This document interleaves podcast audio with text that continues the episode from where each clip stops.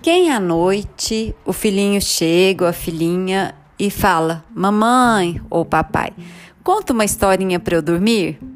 E pensa, e às vezes não vem nada na cabeça. Então, estamos aqui para isso. Criamos nosso podcast para te ajudar com algumas histórias. Espero que gostem.